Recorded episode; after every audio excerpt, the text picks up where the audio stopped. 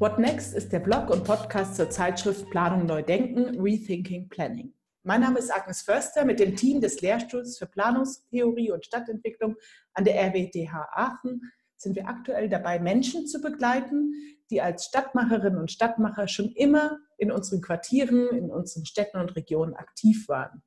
Und wir fragen, welche aktuellen Wahrnehmungen sie haben und wie sie genau jetzt aktiv sind, in Zeiten der physischen Distanzierung, des Zuhausebleibens, des Homeoffice und des Homeschooling. Ich begrüße sehr herzlich Sarah Ginski von Zebralog in Berlin. Frau Ginski, schön, dass Sie da sind. Sarah Ginski unterstützt die Berliner Dependance von Zebralog seit 2018 als Projektleiterin. Das Büro berät Unternehmen und Kommunen zu Dialog- und Beteiligungsinstrumenten, analog wie auch digital.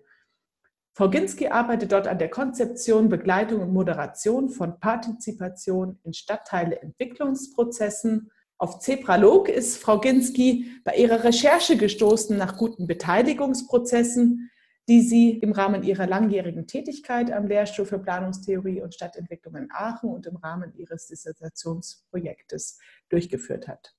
Damit sind Sie, Frau Ginski, in unserem Verständnis eine digitale Stadtmacherin, Sie nutzen Technologie, um Menschen an der Stadtentwicklung teilhaben zu lassen und gleichzeitig beobachten Sie in Ihrem Netzwerk vielleicht auch andere Stadtmacherinnen und Stadtmacher, die digitale Technologie selbst einsetzen. Frau Ginski, ich freue mich heute, die aktuellen Wahrnehmungen und Erfahrungen mit Ihnen auszutauschen. Wie erleben Sie aktuell denn die Situation in Ihrem Quartier, in Ihrer Stadt? Was ist Ihre Wahrnehmung heute am 16. April des Jahres 2020? Äh, ja, ich sitze hier im Homeoffice, komme gerade aus einem Videotelefonat mit einem Kooperationspartner, mit dem wir gemeinsam ein Beteiligungskonzept entwickelt haben, mhm. das angelegt ist, ich sag mal, äh, im klassischen Sinne, also mit Vorortveranstaltungen, in denen wir aber jetzt digitale Tools und Elemente mitgedacht haben. Ja, heute Abend gibt es vielleicht noch den kleinen Sportkurs live mit einer Videokonferenz, danach vielleicht noch den virtuellen Wein. Und jetzt könnte man meinen, dass der Ort, an dem ich mich gerade befinde, also Quartier oder Stadt, gar keine Rolle spielen. Dem ist aber mitnichten so, denn auf einmal wird dieser Ort, an dem ich mich ungewöhnlich lange aufhalte, im Alltag ähm, sind wir alle immer wahnsinnig viel unterwegs. Das ist jetzt seit einigen Wochen eben nicht mehr der Fall. Und auf einmal wird der Ort, an dem ich hier sitze und physisch anwesend bin, wieder total präsent und total wichtig. Das ist die eigene Wohnung, ist aber auch das eigene Umfeld. Der Gang in den Supermarkt hier im Quartier äh, direkt um die Ecke ist wieder total wichtig. Wie ist denn das Quartier hier eigentlich drumherum gestaltet? Äh, was habe ich für Angebote in unmittelbarer Nähe, wenn ich Bus und Bahn im Moment nicht mehr nutzen kann und will? Und auch, wie bin ich denn eingebunden und angebunden, wenn ich zum Beispiel in Quarantäne bin? Also es war zwei Wochen lang hier ein Thema, äh, dass ich nicht raus durfte, ähm, nicht raus sollte. Und auf einmal war es wichtig, dass ich Menschen in der Umgebung kenne, die mich ein bisschen unterstützen. Also das ist, ich sag mal, die aktuelle Situation, dass sich dann doch das, Priva das ähm, digitale und online mit der ähm, physischen Welt und der analogen Welt dann doch total eng verschneiden und man beides in beiden Welten gleichzeitig unterwegs sein kann. Und was ich so wahrnehme, ist schon, dass vieles im Moment nicht so perfekt laufen muss, wie vielleicht äh, zu anderen Zeiten. Viele lassen sich also aufs Experimentieren ein ähm, und sind da ein bisschen offener. Also ähm, mit Freunden, Bekannten, Verwandten, aber auch mit äh, Auftraggebern und Kunden kriege ich jetzt fast immer irgendwelche Termine hin. Und sei es nur eine ganz kurze Konferenz, ein kurzes Gespräch, wohingegen man ja sonst in den Terminkalendern immer ewig suchen muss. Und sowas, da erlebe ich gerade eine ganz große Flexibilität auf allen Seiten. Und nichts muss perfekt sein, sondern alles kann, aber nichts muss. So, das ist die Situation, würde ich sagen, äh, wie sie sich am 16. April zeigt. Mhm. Kann ja fast jeden Tag im Moment wieder anders aussehen. Aber es ist tatsächlich schon eine kleine Lernphase, die wir jetzt hinter uns haben. Äh, es gibt ja auch Hoffnungen zu dem heutigen ja. Zeitpunkt, dass auch manche Einschränkungen aufgehoben werden können, dass wir wieder etwas Luft schnappen können. Und das ist so ein bisschen die erste Lernetappe, die wir, die wir haben. Wenn Sie da zurückschauen, was hat Sie denn jetzt in der letzten Zeit ähm, jetzt auch beruflich bei Zebralog besonders beschäftigt und was sind jetzt auch die Dinge, die bei Ihnen anstehen? Das war natürlich eine turbulente Zeit. Ähm, es fing an mit Veranstaltungsabsagen, ähm, vor allem große Veranstaltungen, die mich auch wirklich überrascht haben zunächst. Konnte ich gar nicht glauben, was da passiert. Äh, wir waren natürlich mit auch äh, dem Veranstalt oder dem Absagemanagement zunächst mal beschäftigt, also Leute benachrichtigen, dass Veranstaltungen nicht stattfinden, sich zu überlegen, äh, wie geht es denn anders? Und genau das setzte eigentlich direkt parallel ein, nämlich die Frage, ähm, wir setzen ja sonst eigentlich immer auf einen crossmedialen Ansatz bei Zebralog. Ja, also Zebralog äh, ist ja groß geworden mit Online-Beteiligung. 1998 wurde äh, schon die erste Online-Plattform für äh, Online-Beteiligung entwickelt. Und dann hat man aber eigentlich festgestellt, dass nur online nicht ausreicht, sondern wir uns auch im physischen Raum irgendwie begegnen müssen und es einen unmittelbaren Austausch miteinander geben muss. Und so ist eigentlich die Idee entstanden, Bürgerbeteiligung in der Stadtentwicklung immer crossmedial zu entwickeln. Und genau das funktioniert natürlich jetzt eben nicht mehr mit äh, Absage der Veranstaltung äh, mussten wir uns äh, neue Ideen einfallen lassen, wie man denn jetzt in der Beteiligung nicht aussetzen muss, bis die Corona-Krise vorbei ist, sondern ähm, haben uns dann immer die Frage gestellt, geht Beteiligung eben auch ausschließlich online? Eine Frage, die wir eben vor ein paar Jahren so beantwortet haben, nee, das geht nicht. Und wir haben dann relativ schnell, während die ersten Veranstaltungsabsagen, also Mitte März reinkamen, schon überlegt, was kann man denn tun? Und wir haben das Softwareprodukt, die Dialogzentrale, die aber relativ komplex ist. Sie ist im Moment so in über 100 Projekten im Einsatz, aber es braucht eben relativ viel Arbeit, die aufzubauen, zu entwickeln und für das jeweilige Projekt anzupassen. Deswegen haben wir ganz schnell, unsere Techniker haben ganz schnell äh, die sogenannte Dialoginsel entwickelt. So als Idee, wir gehen auf die einsame Insel, äh, wo wir sicher sind und weiterhin Dialoge führen können eben so eine kleine Ausgründung aus dieser großen, komplexen Software und haben mit dieser Dialoginsel versucht, neue alternative Formate zu entwickeln. Da ist jetzt eben äh, sind Chatmöglichkeiten, äh, Streaming-Möglichkeiten. Wir können ähm, sowas, wie wir hier gerade auch tun, so eine Zoom-Konferenz äh, durchführen und einbinden. Und wir haben versucht, ähm, weiterhin diese crossmedialen Ansätze zu entwickeln, aber eben nicht crossmedial im Sinne von online und offline, zu kombinieren, sondern verschiedene Online-Formate. Das ist aus unserer Sicht auch deshalb wichtig, weil ähm, sich ganz viele Alltagsrhythmen ja auch verschoben haben. Auf einmal müssen die Kinder zu Hause betreut werden. Und das, was sonst zu den Arbeitszeiten gut möglich ist, nämlich zum Beispiel Veranstaltungen mit Verwaltungsmitarbeitern, den Auftraggebern, funktioniert jetzt manchmal gar nicht zu den normalen üblichen Arbeitszeiten, weil eben die Kinderbetreuung nötig ist. Und deswegen setzen wir bei diesen Formaten, die wir alternativ entwickelt haben, immer auf synchrone und asynchrone äh, Formate. Heißt also, wir versuchen Formate zu kombinieren, die man zeitlich unabhängig nutzen kann. Zum Beispiel sowas wie ein Online-Dialog, wo man eben zeitunabhängig Kommentare hinterlassen kann ähm, oder lesen kann und gleichzeitig synchrone Formate wie Videotelefonie und Konferenzen durchzuführen, wo man dann eben auch unmittelbar ähm, in den Austausch miteinander gehen kann. So, und äh, dazu entwickeln wir eben gerade verschiedene Konzepte und versuchen, äh, die ein oder andere Veranstaltung zu ersetzen. Und manchmal ist das natürlich auch ein bisschen Überzeugungsarbeit äh, den Kunden gegenüber, die uns natürlich auch fragen, welche Erfahrungen haben sie denn damit, wenn 100 äh, Leute oder mehr in einer Zoom-Konferenz miteinander reden müssen.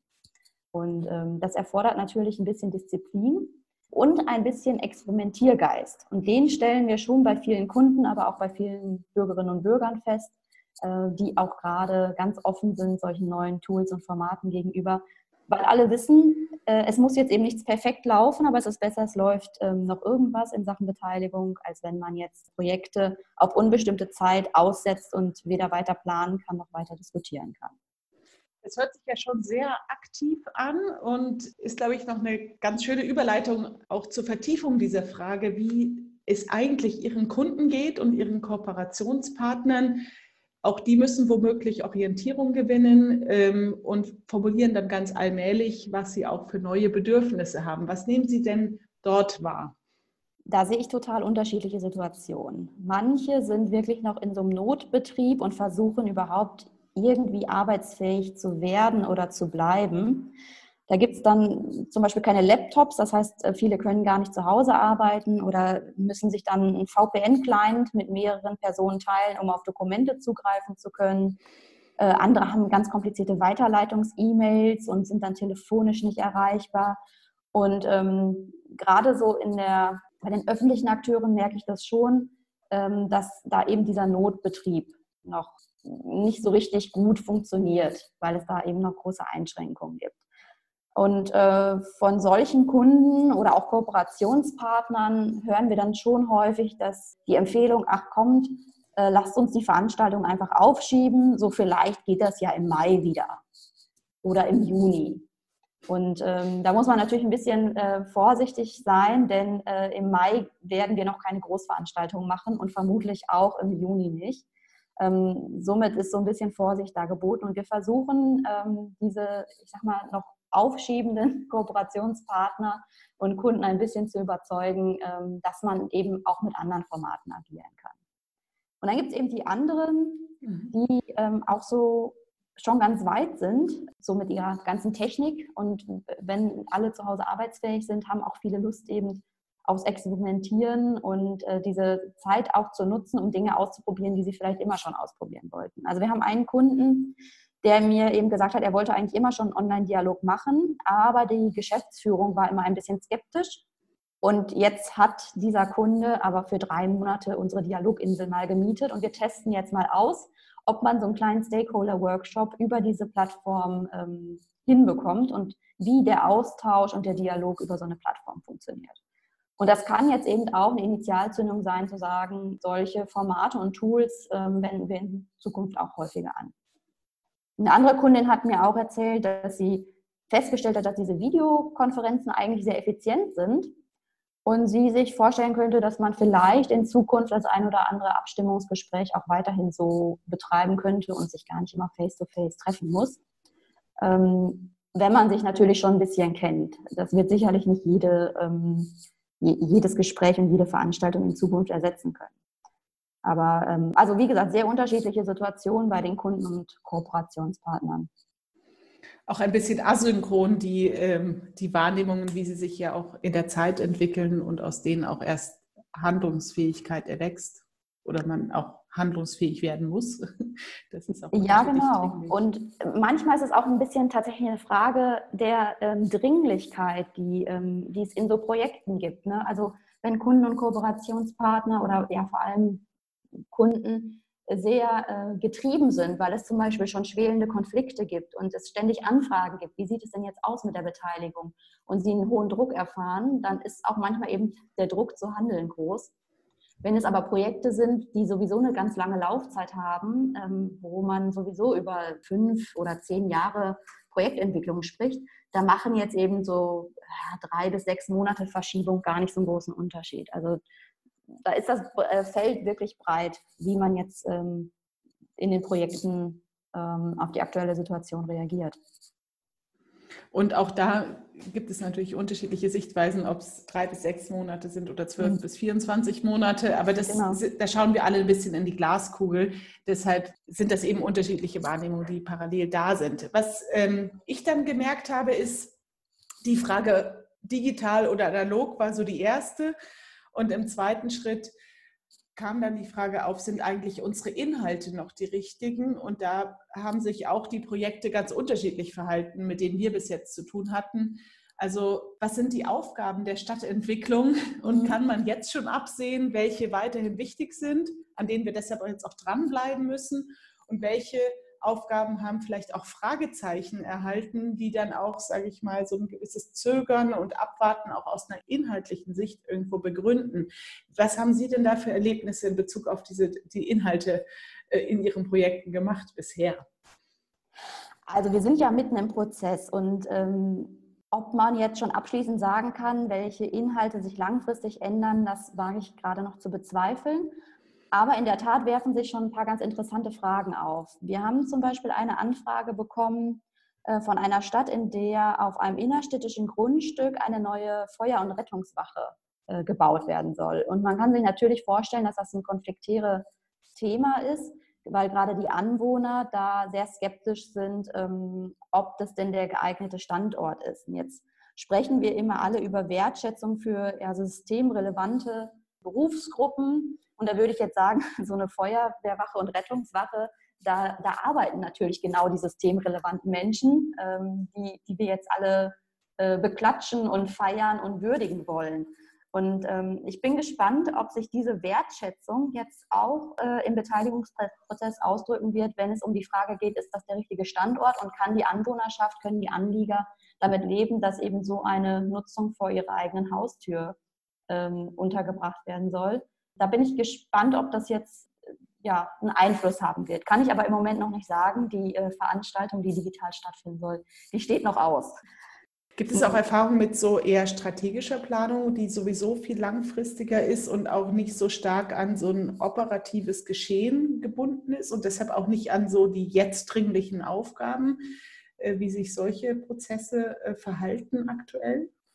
Also da muss man jetzt, glaube ich, mit den langfristigen Prognosen wirklich vorsichtig sein, weil wir gerade ja noch in so einer gewissen Hysterie äh, sind und jede Woche sich die Situation anders darstellt. Ach, was sage ich jede Woche? Fast jeden Tag Gab es jetzt neue Meldungen, wie sich Wirtschaft entwickeln könnte, äh, welche Einschränkungen es gibt, Ausgangssperre ja oder doch nur Kontaktsperre in dem Land, ähm, in dem Bundesland verhält es sich so, im nächsten anders. Also ich glaube, da muss man wirklich noch vorsichtig sein.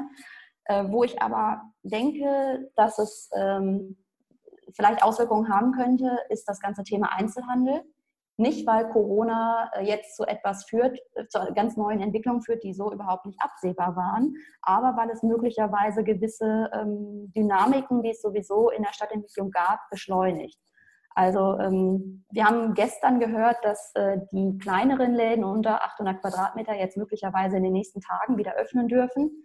Die Frage ist, ob es Läden gibt, die trotzdem dauerhaft geschlossen bleiben, weil sie es einfach jetzt über diese drei, vier Wochen ähm, schon nicht geschafft haben oder vielleicht auch in den nächsten Tagen oder Wochen schlapp machen, wenn der Einzelhandel jetzt noch nicht wieder so ins Rollen kommt. Ähm, ich kenne aber eben ein Projekt, das ich betreue, in dem schon seit zehn Jahren über Einzelhandel gesprochen wird. Da geht es um eine große Quartiersentwicklung, äh, wo ursprünglich eine Mall geplant war mit, ich glaube, 25.000 Quadratmeter Verkaufsfläche. Und ähm, da eben schon seit zehn Jahren über diesen Standort und das Projekt gesprochen wird, sieht man, dass sich innerhalb dieser letzten zehn Jahre ähm, schon ganz viel geändert hat, wie Einzelhandel an diesem Standort bewertet wird. Und ähm, mittlerweile ist die Einzelhandelsfläche reduziert auf knapp 10.000 Quadratmeter Verkaufsfläche, die auch nicht mehr in Form einer Mall, also einer geschlossenen Bauweise organisiert wird, sondern die eher in so einem offenen Quartier, also vermutlich so kleinere Geschäfte, Ladenlokale im Erdgeschoss konzipiert werden soll. Und das hat was damit zu tun, dass eben dieses Modell der Mall sowieso so ein bisschen abgelöst wird. Und ich glaube, das könnte sich jetzt durch die äh, Corona-Entwicklung, durch die ähm, Einschränkungen, die es gab und auch noch in Zukunft geben wird, noch verstärken, dass diese Art des Einzelhandels so nicht mehr funktioniert, sondern der Einzelhandel sich ein Stück weit neu erfinden muss und noch stärker auf so eine Art Erlebnis statt Besorgung setzen muss. Aber wie gesagt, es ist ein bisschen die Glaskugel. Wie es sich in den nächsten Tagen und Wochen entwickelt, wissen wir ja alle nicht. Jetzt gibt es ja verschiedene Zeithorizonte, über die man nachdenken kann. Und wenn man wie Sie da auch in einem Büro arbeitet, ist man natürlich aufgefordert, auch zu versuchen, längerfristig zu denken und auch vielleicht die Risiken, die vor uns liegen, abzuschätzen. Stichwort, vielleicht dauert diese, diese Phase, in der wir nicht unseren gewohnten Kommunikationswegen ganz frei nachgehen können, ein Jahr, zwei Jahre, weil wir einfach ein bisschen vorsichtig sein müssen. Wie sehen Sie das? Ähm, könnte es zu einer richtigen Krise der partizipativen Stadtentwicklung kommen, äh, weil da viel von dieser Planungskultur, die wir aufgebaut haben, die wir entwickelt haben, vielleicht zusammenbricht? Was stimmt Sie diesbezüglich vielleicht ähm, eher positiv und was stimmt Sie vielleicht aber auch eher negativ oder skeptisch in Bezug auf diese Frage? Dieser dialogorientierten Planungskultur, die sich ja über viele Jahre eigentlich entwickelt hat und die jetzt so ein bisschen ins Stocken kommt. Moment, zumindest aktuell ganz akut ins Stocken kommt, auch wenn sie wieder etwas Fahrt aufnehmen kann natürlich. Ja, manche mögen jetzt vielleicht Corona als willkommene Ausrede sehen, diese lästige Bürgerbeteiligung irgendwie nicht durchführen zu müssen. Ich glaube aber, das wird nicht die Regel sein. Und ich bin auch skeptisch, dass das gut gehen würde. Und insofern bin ich eigentlich ganz optimistisch, äh, dass wir jetzt diese Kultur der Partizipation nicht völlig über Bord werfen und dass sie nicht äh, abgelöst wird durch ähm, äh, wir planen ohne Beteiligung, sondern ähm, wir sehen jetzt da, wo Veranstaltungen auch sehr kurzfristig abgesagt wurden und abgesagt werden mussten, ja auch zu Recht, dass es jetzt schon auch ähm, interessierte Bürgerschaft gibt, die vorsichtig nachfragt, wie sieht es denn mit Alternativen aus oder wann können wir denn damit rechnen, dass das Projekt weitergeht und wann können wir uns wieder beteiligen und mitdiskutieren. Insofern glaube ich schon, dass das auch weiterhin eingefordert wird. Ja, will man versuchen, darauf zu verzichten, äh, dass sich das rächen wird. Also die Bürgerschaft wird es schon einfordern und ähm, keiner wird sich das auf Dauer leisten können oder wollen, auf Partizipation zu verzichten.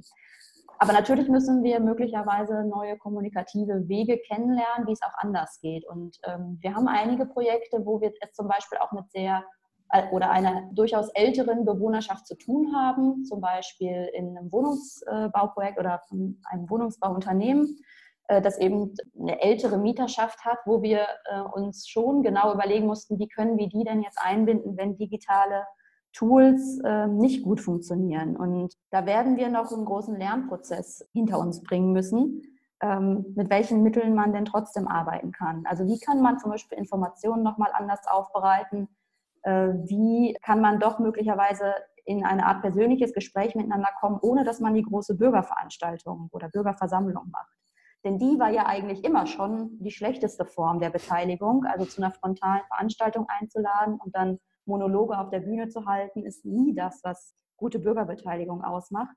Und wenn wir es schaffen, jetzt äh, vor dem Hintergrund der Corona-Krise noch stärker auf solche Großveranstaltungen zu verzichten, ähm, dann hätten wir ja sogar was gewonnen. Also das heißt, diesen crossmedialen Ansatz, äh, der synchrone und asynchrone Ansätze miteinander kombiniert, ähm, kann jetzt eben auch nochmal eine Chance sein, dass man nicht so weitermacht wie bisher, äh, sondern sich noch viel kreativere und wohldurchdachte Beteiligungsformate ausdenkt, um die Art, diese Beteiligungskultur, die ja durchaus eine Errungenschaft ist, eben äh, fortzuführen. Das äh, finde ich ganz schön, dass es auch eine positive Innovationsprozesse gibt, dass man auch Dinge, die einem vielleicht sogar lästig waren, beziehungsweise nicht lästig waren, die man einfach nicht als so befriedigend für viele Seiten, die mhm. da involviert sind, empfunden hat, dass die vielleicht auch die letzten Formate sind, die man wieder durchführen kann und vielleicht die und die dann vielleicht viel weniger durchgeführt werden. Jetzt habe ich äh, das Gefühl in meinen persönlichen Arbeiten, dass aber diese Frage, wie man kreativ sein kann und wie man sich auch wie man auch kritische Gedanken entwickeln kann und die auch in einem Gespräch, ich sag mal, wälzt und mit anderen wälzt, dass das diese zwei Dinge sind, die ganz schwierig sind, auf dieser Distanz aufrechtzuerhalten. Mhm. Müssen wir befürchten, dass uns die Kreativität und das kritische Denken der Stadtentwicklung abhanden kommt? Nee, das glaube ich nicht, weil gerade diese Kombination aus synchronen und asynchronen äh, Prozessen kann genau das befördern. Denn ähm, wenn man alles synchron macht, führt das ja auch manchmal dazu, dass man sich wenig Zeit zum Nachdenken nimmt. Mhm. Wenn man aber ein asynchrones Format hat und eben seine Gedanken auch sehr genau formulieren muss und äh, sehr genau prüfen muss, was will ich eigentlich ausdrücken und wie versteht der andere mich am besten, kann es, glaube ich, auch dazu führen, dass man äh, sehr gut miteinander in den Austausch kommt und auch auf, ich sag mal, so ein paar Floskeln äh, vielleicht verzichten kann. Also einen gewissen unmittelbaren Austausch, das unmittelbare Aufeinander reagieren können, auch solche Räume müssen wir schaffen, egal ob sie jetzt virtuell sind oder aber, das mag ja auch in einigen Wochen wieder möglich sein, eben im ganz kleinen Raum mit großem Abstand zueinander. Wir machen ganz häufig ja auch so aufsuchende Beteiligungsformate, wo man mit einem Lastenrad in die Quartiere geht oder so, äh, wo sich dann möglicherweise nur zwei, drei Leute miteinander unterhalten. Und äh, auch sowas wäre ja denkbar, um äh, miteinander in den Austausch zu kommen und dieses kritische Reflektieren und Nachfragen ähm, eben auch face-to-face -face wieder zu ermöglichen. Das könnte bedeuten, dass sogar der Raum eine ganz neue Bedeutung erhält, ähm, weil man im Raum stehend, sitzend, wie auch immer, im kleinen Kreis mhm. sich dann vielleicht auch anders und anschaulicher vielleicht über Stadtentwicklung unterhalten kann. Ähm, genau. Und zwar entweder in den Orten, um die es geht, die man planen will, die man entwickeln will, oder eben auch unabhängig davon in ganz anderen Quartieren, die benachbart sind, äh, in der Innenstadt äh, oder in den umliegenden Bezirken oder wo auch immer. Genau. Also dass die physischen Räume und die virtuellen Räume und Netzwerke tatsächlich nochmal ganz anders zusammenkommen und vielleicht auch solche Hürden, die es ja gibt. Die Hürden gab es bei Turnhallen. Das ist irgendwo zu diesem Phänomen dieser schweigenden Masse kommt. Mhm. Aber die gibt es auch digital, die Hürden, dass über diese kombinierten Ansätze verschiedene Schwellen auch genug abgesenkt werden können, dass verschiedene äh, Menschen auch teilnehmen können. Ja, genau. Also die äh, Hürde, die haben wir ja auch bei den Veranstaltungen vor Ort. Das deckt sich ja meistens eben nicht mit der tatsächlichen Quartiersbewohnerschaft. Die Menschen, die zu solchen Veranstaltungen kommen, sind meistens besser gebildet als der Durchschnitt, sind äh, meistens auch ein bisschen älter, ein bisschen männlicher als der Durchschnitt.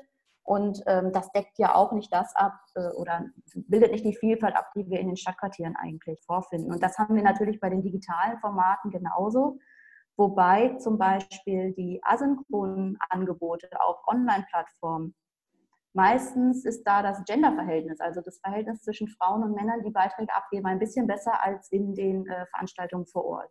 Also auch da könnte man nochmal überlegen, ob das auch eine Chance beinhaltet, andere Formate zu nutzen. Jetzt haben wir viel darüber geredet, ähm, über Prozesse implizit, die eigentlich hoheitlich verantwortet werden oder die vielleicht nicht nur hoheitlich verantwortet werden, sondern auch von dem einen oder anderen Investor oder Investorin.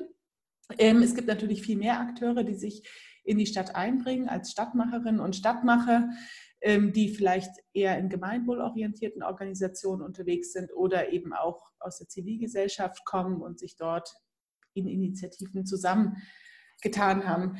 Was beobachten Sie, soweit Sie das können, aktuell eigentlich so aus diesem Kreis der Stadtmacherinnen und Stadtmacher? Ähm, was tut sich aktuell ähm, in solchen Kreisen? Ich glaube, mit dem einen oder anderen Berliner Projekt, glaube ich, hatten Sie auch zu tun, ähm, die auch sehr vital aus solchen Ecken entwickelt wurden. Wie aktiv, wie passiv, wie nachdenkend sind denn diese anderen Akteure, die sich hier einbringen? Ich glaube, das ist sehr unterschiedlich. Viele von denen sind ja ohnehin digital unterwegs und auch digital vernetzt. Und die haben natürlich jetzt den Vorteil, dass sie gegenüber denjenigen, die sich, ich sag mal, noch in der digitalen Welt einrichten müssen, jetzt einfach schon erprobte Wege und Kommunikationskanäle haben. Und die machen, glaube ich, weiter wie gehabt und äh, bieten aber auch ganz viel Unterstützung und Hilfe an für diejenigen, die da noch nicht so weit sind. Also ich habe äh, vor einiger Zeit zum Beispiel an, einem, an so einer Zoom-Konferenz teilgenommen, wo äh, über Bürgerräte diskutiert wurde und welche äh, Rolle Bürgerräte äh, oder diejenigen, die schon in diesen Netzwerken involviert und aktiv sind, was sie jetzt leisten können, um andere zu befähigen, auch digitale Kommunikation zu führen und in die Online-Formate einzusteigen. Also die haben sich sehr aktiv Gedanken darüber gemacht, was sie leisten können und wie sie da unterstützen können weil sie aber eben auch sowieso schon online aktiv waren. Und man hat schon gesehen, dass da eben auch ein paar Ältere teilgenommen haben, die dann das erste Mal so eine Videokonferenz genutzt haben. Naja, und dann bedeutet es natürlich für diese Stadtmacher auch, ich sag mal, durchzuhalten und sich jetzt nicht von Städten und Gemeinden, die im Notbetrieb sind, abschütteln zu lassen, sondern sie brauchen jetzt natürlich auch ein bisschen Ausdauer, äh, und ähm, müssen mal wieder kritisch nachfragen, wie sieht es denn aus mit den Veranstaltungen, die abgesagt wurden? Wie sieht es aus mit dem Projekt Fortschritt und können wir da in irgendeiner Art und Weise doch mitwirken? Also ohne da jetzt natürlich Drohgebärden mhm. aufzumachen, kann man, glaube ich, immer mal wieder nachfragen, wie sieht es denn aus? Also ich bin in ein Projekt eingebunden, in dem eben auch eine Veranstaltung abgesagt wurde, wo sich jetzt von einer Bürgerinitiative ähm, immer wieder jemand meldet und fragt, ähm, wie sieht es denn aus? Wir bieten an, dass wir zum Beispiel unser ähm, ohnehin stattfindendes, äh, stattfindende Konferenz nutzen, um dort auch nochmal die äh, verantwortlichen Projektinitiatoren ja, zu Wort kommen zu lassen. Und es wird von denen schon eingefordert. Und ich glaube, das ist auch der richtige Weg welche Fertigkeiten und Fähigkeiten, vielleicht auch welche Infrastrukturen und Räume könnten davon Bedeutung sein? Ich sage das deshalb, weil natürlich, äh, ich sag mal, viele kreative Köpfe in der Stadtentwicklung und auch die kreative Szene im wörtlichen Sinn oft ja auch irgendwo Räume erobert hat, die sie vielleicht jetzt auch gerade nicht nutzen kann, auch aufgrund physischer Distanzierung. Und dann gibt es die mit diesen vielleicht schon digitaleren Fertigkeiten. Sie haben das Wort Experimentieren gebracht. Vielleicht brauchen wir ja einen Experimentiersommer. Was könnten das denn für Fertigkeiten, Fähigkeiten, aber auch Ressourcen sein, die diese Stadtmacherinnen und Stadtmacher jetzt auch mehr benötigen, die wir auch vielleicht, die die vielleicht auch einfordern könnten oder sich aneignen könnten? Also die digitalen Räume sind natürlich bedeutsam und wir sehen ja immer wieder, dass es da auch Vorbehalte gibt, welche Plattform man denn nun nutzen kann und soll und wo ist es mit dem Datenschutz schwierig ähm, wo werden äh, unsere Rechte nicht äh, ausreichend berücksichtigt. Und wenn man da Aufklärung leisten kann und, und auch Unterstützung bieten kann, dann würde das sicherlich helfen. Ähm, aber da sind wir natürlich alle in diesem Prozess also gefangen. Es gibt ja viele Plattformen, die auch umsonst sind. Ähm, dann gibt es andere, für die muss man auch bezahlen. Das ist natürlich für ähm, Stadtmacher, die jetzt äh, das alles ehrenamtlich stemmen und nebenbei machen, schwierig, da jetzt ähm, irgendwelche Lizenzen für digitale Tools zu beantragen und zu zahlen. Ähm, also da kann man natürlich auch Unterstützung leisten und diese Plattformen bereitstellen. Wir haben gesehen, dass jetzt gerade in den ersten Wochen ja viele ja ihre Lizenzen kostenfrei zur Verfügung gestellt haben. Natürlich immer auch als Logangebot in der Hoffnung, dass die Leute dann da hängen bleiben. Und da muss man natürlich noch mal gucken, wie man sich da dauerhaft aufstellt, wenn wir eben feststellen, dass wir jetzt äh, über den 1. Mai hinaus äh, noch nicht in den, ins alltägliche Leben zurückkehren können. Das hat ja vielleicht auch was damit zu tun, wie man auch mit den Defiziten, die vielleicht jetzt auch kurzfristig entstehen, auch der Kommunikation und der Beteiligungsmöglichkeiten, wie man die auch überbrücken kann und welche, welche Akteure da welche Rolle spielen, was man erwarten kann, sinnvollerweise von Kommunen, von Verwaltungen, von Politik, was man aber eigentlich auch nicht erwarten kann oder realistischerweise nicht so kurzfristig erwarten kann und wie dann eigentlich andere Akteure den Diskurs auch aufrechterhalten, den wir vielleicht brauchen. Der Diskurs könnte ja darüber geführt werden, ob die Krise auch eine Chance ist und was, wofür wir die Zeit nutzen, die wir jetzt haben, wenn wir denn welche anders nutzen können als zuvor deshalb habe ich auch gefragt nach diesen, wer ist eigentlich in der Lage, was zu tun und was benötigen vielleicht auch diese Akteure, um als Player hier sich mit zu artikulieren. Hm. Ähm, ja klar, also manchmal, also viele Stadtmacher werden da jetzt wirklich im Vorteil sein, weil sie sich die Räume nehmen können und ähm, nicht so, ähm, also wir haben das auch gehört, dass ja ähm, Verwaltungsmitarbeiter zum Teil abgezogen wurden und jetzt in den Gesundheitsämtern aktiv sind. Das heißt, die können sich um ihre Regelaufgaben gerade gar nicht kümmern. Und da können natürlich andere einspringen und ähm, diese Diskussionen, die aber nötig sind und die ähm, Diskurse, die interessant erscheinen, auch fortführen und damit natürlich auch Themen besetzen oder Themen entwickeln. Klar. Okay, das ist ein gutes Stichwort, weil wir werden ja diese Gesprächsserie über einen Zeitraum führen. Das haben wir uns vorgenommen und wir sind ja heute erst am 16. April mhm. und die Entwicklung geht sicherlich über den Sommer weiter und es ist sicherlich spannend zu schauen, welche Sachen sich dann entwickeln, welche neuen Akteure sich artikulieren, mit welchen guten experimentellen Ideen. Was sehen Sie sich denn für die nächsten Wochen vor, für sich selbst und für Ihre Projekte? Also es wäre schon toll, wenn man diese, wenn ich diese Grundstimmung der Flexibilität und des Experimentierens äh, auch nutzen kann für meine Projekte. Das bedeutet zum einen auch neue Tools zu testen. Auch äh, Zebralog stellt sich da immer wieder neu auf und äh, wir testen alles Mögliche äh, mit den Kollegen und mit den äh, Kunden und Auftraggebern. Das bedeutet aber auch offen zu sein, wenn halt etwas nicht gleich klappt. Hauptsache ist, wir kommen weg von dem, das haben wir aber immer so gemacht und deshalb können wir es jetzt nicht anders machen. Und wenn ich das mitnehmen würde in die nächsten Wochen und auch in die Projekte, dann ähm, hätte ich auf jeden Fall gewonnen.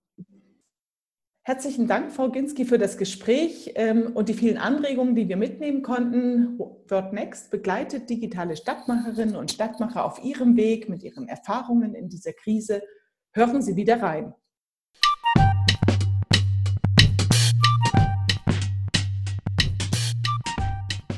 Naja, es bedarf schon einer gewissen Übung, ne? so wie man sich ja, ich sag mal, im Raum auch Kommunikationsregeln angewöhnt hat.